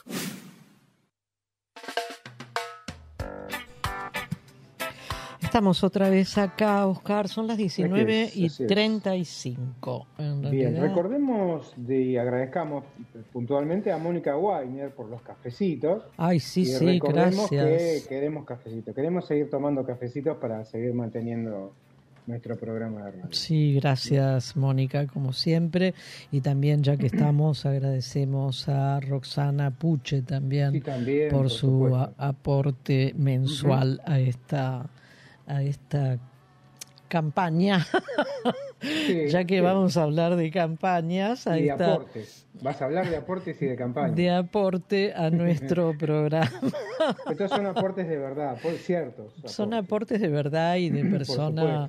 Y en este caso ambas son muy cercanas a nosotros, Oscar, eh, pero la invitación, la propuesta, eh, para estos aportes es eh, la, hacemos extensiva a todos, a todos los oyentes que quieran o puedan eh, colaborar con algo, con un apenas un cafecito. ¿Sí? Bueno, vamos a hablar de los aportes truchos. ¿eh? son otros. Eh, no son los de Mónica y los de no, Roxana. no son tan económicos como los nuestros. No, para nada. Tan baratos. No, y, además no son truchos. Fundamentalmente no son truchos. así es. Lo de Mario, lo de Mario Vidal, sí. Sí, total. Eh, nos estamos refiriendo a eh, los aportes hechos para la campaña de las elecciones legislativas en nuestro país eh, primarias, las primarias de las legislativas del año 2017. ¿sí? Eh, vos sabés que Teresa García, que es una senadora de la provincia de Buenos Aires, es la jefa del bloque de senadores del Frente de Todos, se refirió a esto que vamos a comentar diciendo, me da tranquilidad que se haga público que el PRO tuvo aportes truchos que se haga público, ¿sí? Ay, ay, ay, María Eugenia, ¿en qué te metiste? En la foto que le encontré hoy en varios medios tiene una, una cara como que se le vino la noche, me parece. Se le vino la noche. depende del medio que veas, es la foto que vas a ver. Ah, por supuesto. Hay, hay muchos que están en esa foto, que hay esa cara angelical. Sí. Esa que es, ay, pobrecita, no. Pero, no, pero ya, yo te cuando le sale, cuando se le sale la cadena, como decimos los jóvenes. Vos sabés, vos sabés, Oscar, que esa cara que acabas de nombrar como angelical, creo que ya no la tiene ni, siquiera, ni siquiera en las fotos de sus medios amigos, ni siquiera allí. Algo ha pasado, algo ha pasado. Bueno, lo cierto es que eh, todavía parece, según el diario este, creo que es Tiempo Argentino o, página, eh, todavía no avisó María, María Eugenia, no avisó si se baja de la candidatura o de la precandidatura. No, Parece que no se enteró. Pero la justicia le acaba de tocar o mojarle la oreja o tocarle el hombro diciéndole, ojo, ojo, porque algo está pasando.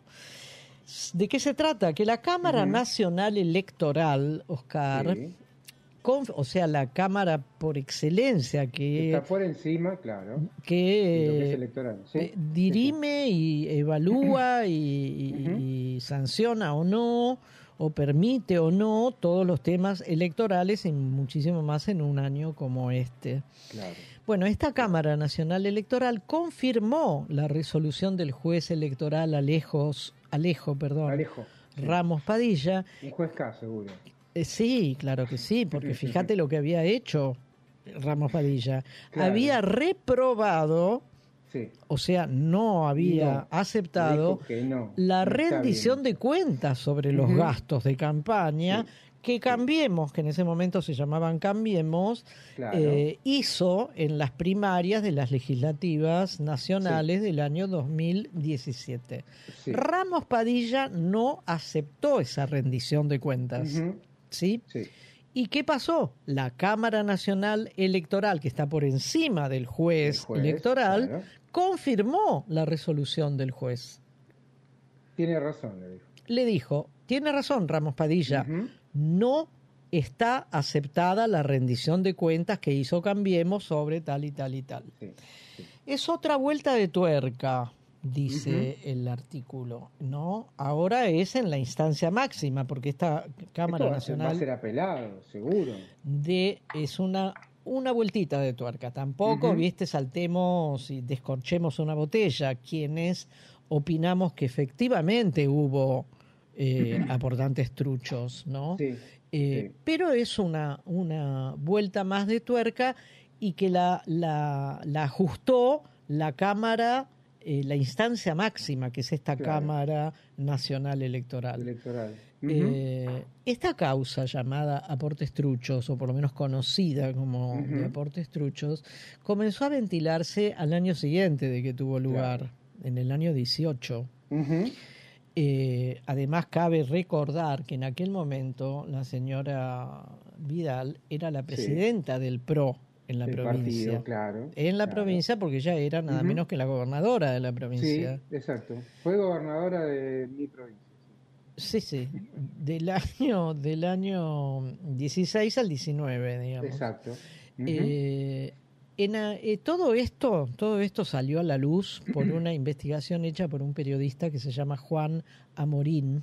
Sí. Y una denuncia judicial que hizo justamente la actual senadora Teresa García. ¿sí? O sea, entre la investigación eh, del periodista y la denuncia que hizo la senadora, todo esto salió a la luz, ¿sí?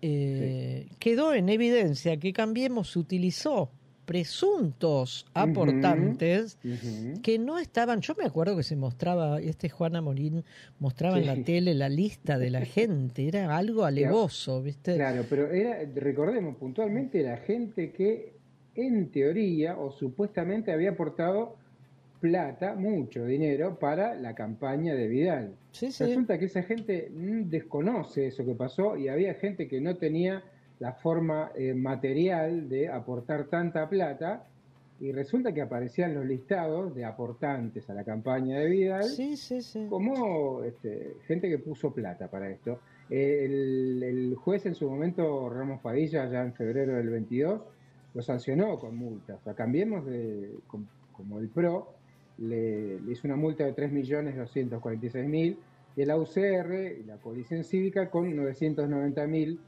eh, a cada uno, a la UCR a la coalición cívica. Obviamente esto lo, lo, recusaron, eh, pero bueno, estamos, mira si una multa que va de 3.200.000 más 900 más 900, imagínate lo que será el aporte. ¿no? No, no, no. ¿De dónde salió esa plata? Eso es lo que se quiere saber y no se va a saber. Bueno, justamente la senadora Teresa García, en página 12, lo estoy leyendo en este momento, Oscar, dice en el diario de hoy, dice, desde ayer, suponemos que es desde ayer miércoles entonces, desde ayer estoy viendo cómo retomar la violación a la ley de financiamiento. porque la máxima sanción que tiene esa ley es la inhabilitación para ocupar cargos públicos. Por eso comencé diciéndote que la Cámara Nacional en lo electoral le mojó la oreja a María Eugenia o le golpeó en el hombro diciéndole, ojo señora, ¿se va a bajar o no usted de la pre... la bajamos. Eh, a Miguel del Cel le pasó en Santa Fe. Exactamente. Miguel del Cel había, había puesto gente que supuestamente había aportado para la campaña y hay varios de ellos dijeron, no, yo no puse nada. Y se lo, lo bajaron a Miguel del Cel. Sí, sí, sí. Totalmente. Y la senadora eh, continúa diciendo un poco, recordemos también, nos recordamos a todos ustedes, que en este momento está hablando la vicepresidenta de la Nación En, el, en el Teatro Argentino allá en La Plata, ¿no? Y aprovecha justamente la senadora García, que a mí me... Vos sabés que cada vez que le he visto es una persona que tiene una claridad en la exposición y una claridad en el pensamiento que a mí me interesa. Esta. Muy bien, sí. muy bien. No, no sé si la tenés vista, pero si no la tenés vista vos o todos ustedes los oyentes, es alguien para prestarle atención, en realidad, me parece. Teresa García, sí. Teresa García, es la, la presidenta del bloque de senadores del Frente de Todos en el Senado bonaerense hoy en día. Bueno, ella dice, en este caso, cómo se juega con cancha inclinada. Hoy mismo, refiriéndose a hoy, vamos a escuchar a una persona a la que un sector de poder, del Poder Judicial, el fiscal Diego Luciani, inhabilitó ejercer cargos públicos en una causa armada. Mientras tanto, en esto que ya tiene comprobación por las pruebas, a la señora que señora María Eugenia Vidal se la sigue protegiendo. Qué diferente vara, claramente expuesta esta diferente vara entre una señora, la actual vicepresidenta de la Nación, y la señora Vidal, que es una diputada nacional con pretensiones de ser presidenta de la Nación. sí claro, también. Está dentro de los que están ahí danzando eh, como candidato a presidente. Sí, sí. También. Sí, sí, Bueno, eh, veremos qué pasa, ¿no? Eh, lo que sí es cierto que Ramos Padilla en su momento, el juez electoral, había concluido que esa rendición de cuentas que Cambiemos le presentó estaba llena de irregularidades. Y entonces se elevó esto a la Cámara Nacional Electoral. Y le dio la razón. Exactamente. Este es el resumen de lo que acabamos de decir. Bueno, Oscar, eh, tenemos un ¿Vamos rato. separador? Dale, dale. Dale, y venimos.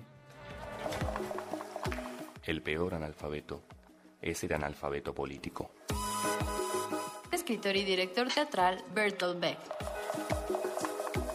No oye, no habla, no participa de los acontecimientos políticos no sabe que el costo de la vida, el precio del poroto, del pan, de la harina, del vestido, del zapato y de los remedios dependen de decisiones políticas. El analfabeto político es tan burro que se enorgullece y ensancha el pecho diciendo que odia la política. No sabe que de su ignorancia política nace la prostituta, el menor abandonado y el peor de todos los bandidos, que es el político corrupto, mequetrefe y lacayo de las empresas nacionales y multinacionales.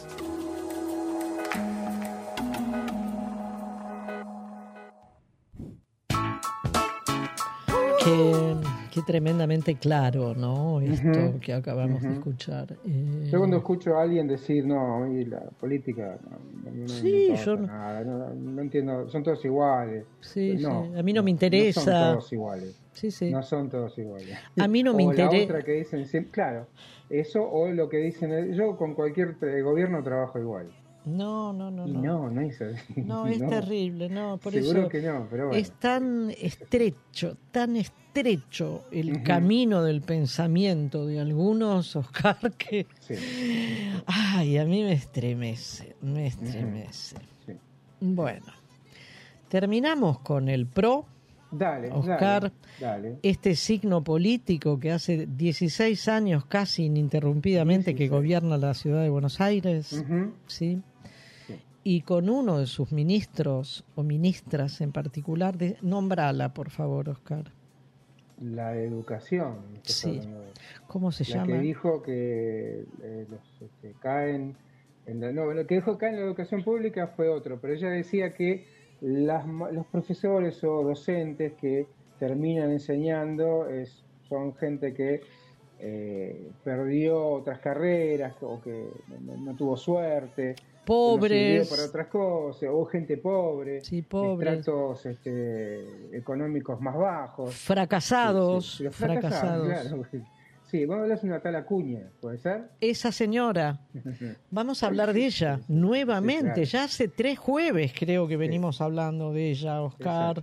Sí, es la actual ministra de Educación del gobierno de la ciudad de Buenos Aires que maneja o que tiene en su cabeza al señor Rodríguez Larreta.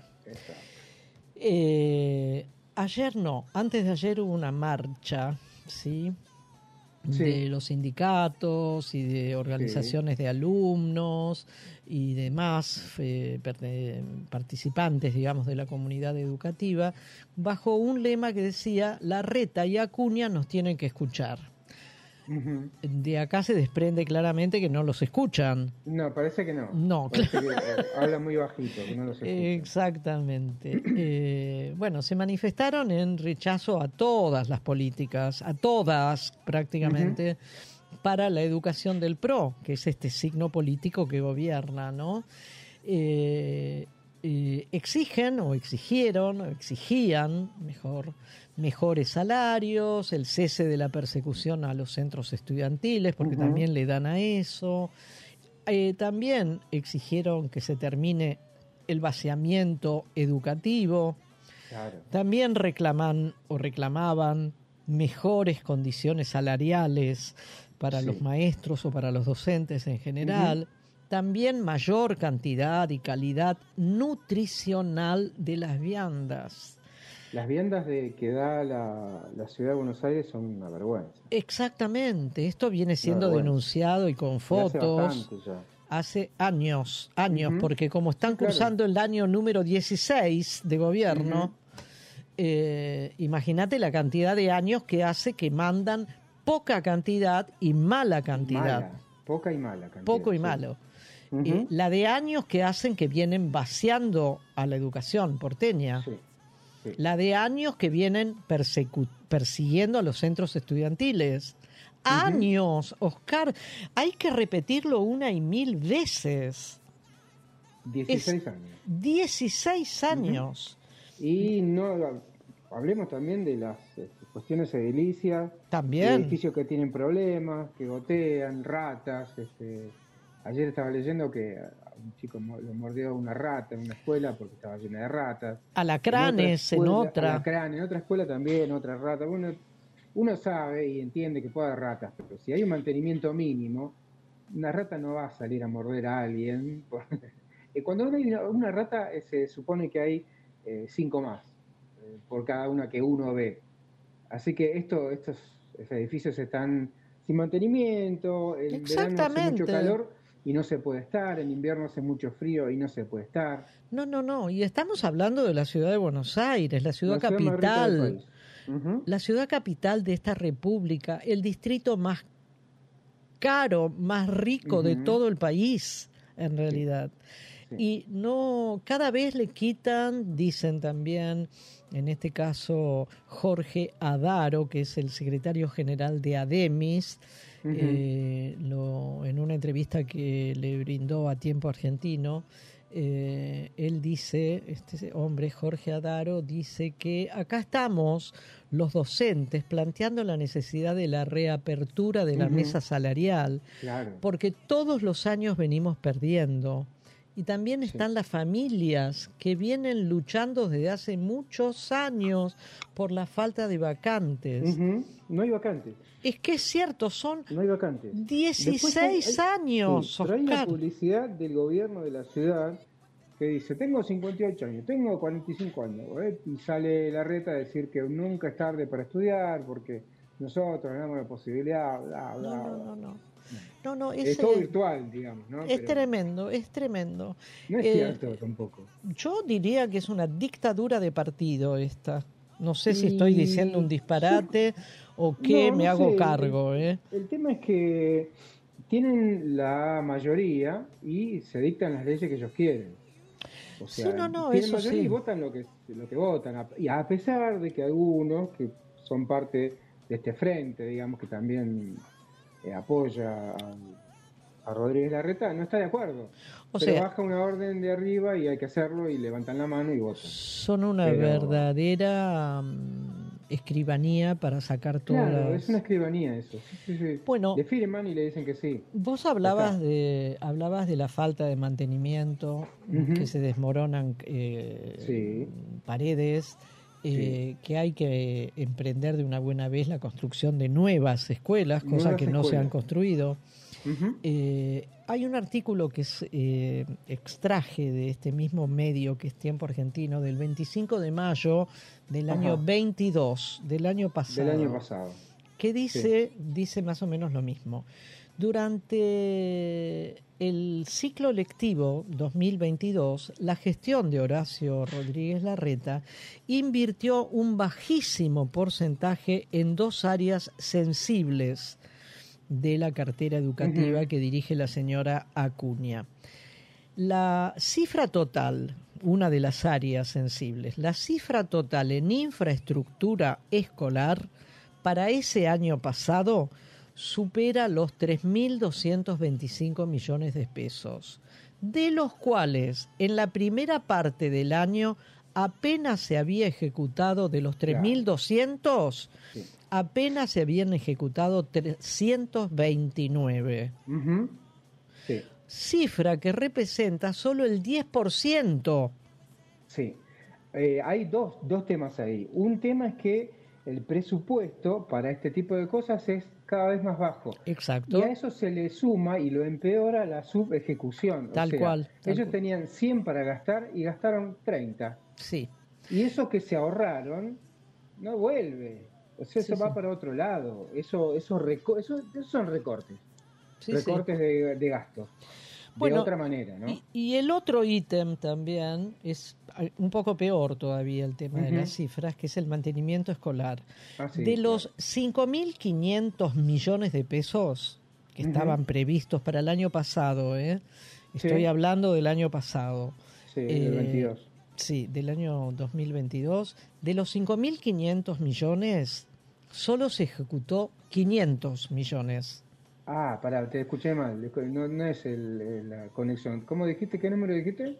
De los 5.500 millones, eje- 5.500. se sí. ejecutó en la primera parte del año 507. O sea, un poco menos, un ah. poco menos que para la infraestructura, porque para la infraestructura se ejecutó o se en la subejecución que ellos hacen apenas un 10%. Nada. En cuanto al mantenimiento escolar, apenas un 9% se ejecutó. Sí, sí, sí, sí. Vos decís Eh, que está un poco atrasado. Yo creo que subejecutan demasiado. Claro, no, sí, es- es- porque son muy a son muy ahorrativos, Oscar. Sí, pero... Y los canteros salen caros, ¿viste? Sí, totalmente. Los canteros y cambiar las baldosas sale caro. Entonces hay que buscar plata de algún lado.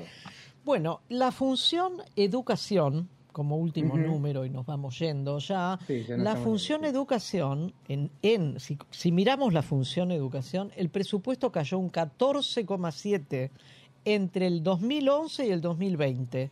En nueve años del ejercicio del PRO, de los 16 que hace que ejerce el poder, cayó del 14, no, cayó 14% en esos 14% nuevos- menos. menos.